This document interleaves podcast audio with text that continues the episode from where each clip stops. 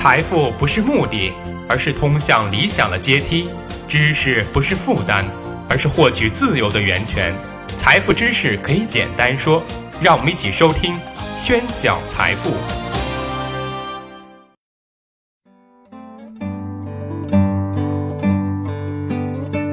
欢迎大家收听《宣讲财富》，我是张宣成。去年的十二月十七日的中央经济会议上，关于房地产行业的问题，我们的习大大阐明了一个重要的观点，那就是房子是用来住的，不是用来炒的。接下来，全国鹊起，掀起了已经数不清次数的又一次房产调控风暴。先是京沪地区的首套房贷收紧，然后是土地出让制度收紧，后来又传出了赫赫有名的房地产税也要在一七年的上半年实行了。反正是山雨欲来风满楼，那么成效呢也是显著的。根据最新的新华社报道，国家统计局公布的二零一七年二月份七十个大中城市住宅销售价格变动情况中，热点城市新建商品住宅价格环比直涨。月份的京沪新房销售环比下降达百分之三十。同时，央视呢也配合调查，调查房地产热度和老百姓的反应。各种的采访，路人甲乙丙丁，对于这次房产调控都是拍手叫好，称赞中央英明。但是问到现在房价降了，是否准备买房时，大家也都统一口径，那就是观察观察，再看看。而与现在冷清的房产市场形成鲜明对比的，就是去年的九月份，全国房价普创新高时，大家排队去购房的景象。特别是当时杭州报道过一个视频，当一个新楼盘开盘时，购房者硬生生的把售楼处的大门给挤倒了。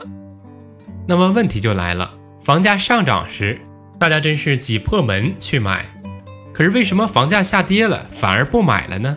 这就是典型的追涨不追跌。类似的现象也经常发生在股市、期货等资本市场，而且从古至今，这样的现象屡见不鲜。那么，在经济学上，管这种现象叫做博傻理论。什么叫博傻理论？博傻理论最早是由英国著名的经济学家凯恩斯提出来的。他指出，房地产市场、股票市场、期货市场等，疯狂的人们大多有一个买涨的心理，完全不管某个商品的真实价格，而愿意花高价钱购买，因为他们预期肯定会有下一个人会花更高价钱。从他们那里把商品买走，那么这种不管不顾的投机行为，总结一下就叫做博傻理论。博傻理论告诉我们一个很重要的道理：在这个世界上，博傻不可怕，可怕的是成为最后一个接盘的傻子。然而，博傻的人呢，分成两类，第一类叫做感性博傻，这类人在购买某件商品时，其实并不知道自己已经卷入了一场博傻游戏。更不知道泡沫可能要见顶了，随时可能崩盘。他们只在意的是身边的三大姑啊、八大姨都在买，还真的赚了不少。再加上所谓的专业人士在一旁鼓吹，什么这个楼盘再涨十年没有问题，因为这里是刚需；什么国家不允许楼市跌，因为国家靠楼市赚钱等等，这样言之凿凿的话，于是乎不管不顾，真金白银就砸了进来。可是世界上哪有只涨不跌的商品呢？楼市也一样。虽然目前看起来楼市的泡沫还在膨胀，没有爆炸的可能，但是对于抗压能力低、资金不足的群体，我们在博傻理论时，先要问自己一个问题：假如危机来临，或者长时间的盘整，你是否能够抵御得住？美国的次贷危机和一五年的股灾可还都历历在目啊！如果不能，就先放下贪念。收紧口袋，理性投资。第二类叫做理性博傻，这类人清楚的知道博傻游戏的相关规则，只是他们相信在当前火爆的情况下，还会有更多更傻的投资者来接盘，因此才会投入少量的资金赌一把。注意，正因为他们理性，所以才投入少量的资金参与这场博傻游戏，所以他们更懂得适可而止和止损的道理。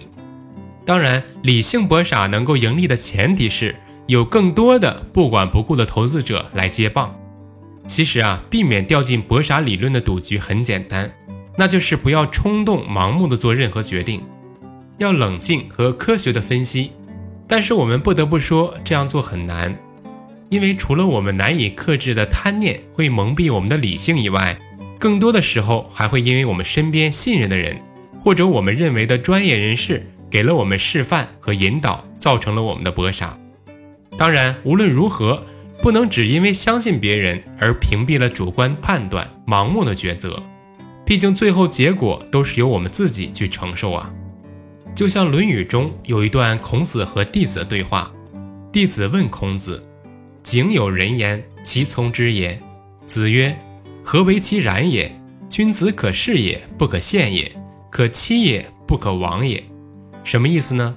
说有一个弟子啊问孔子：“有一个仁义的人跳井了，我们要不要跟他学习，也去跳井呢？”孔子反问道：“为什么呢？”我们可以被骗到井里，但是不能不明觉厉的被迷惑而自投罗网。谢谢大家收听，我是张宣成。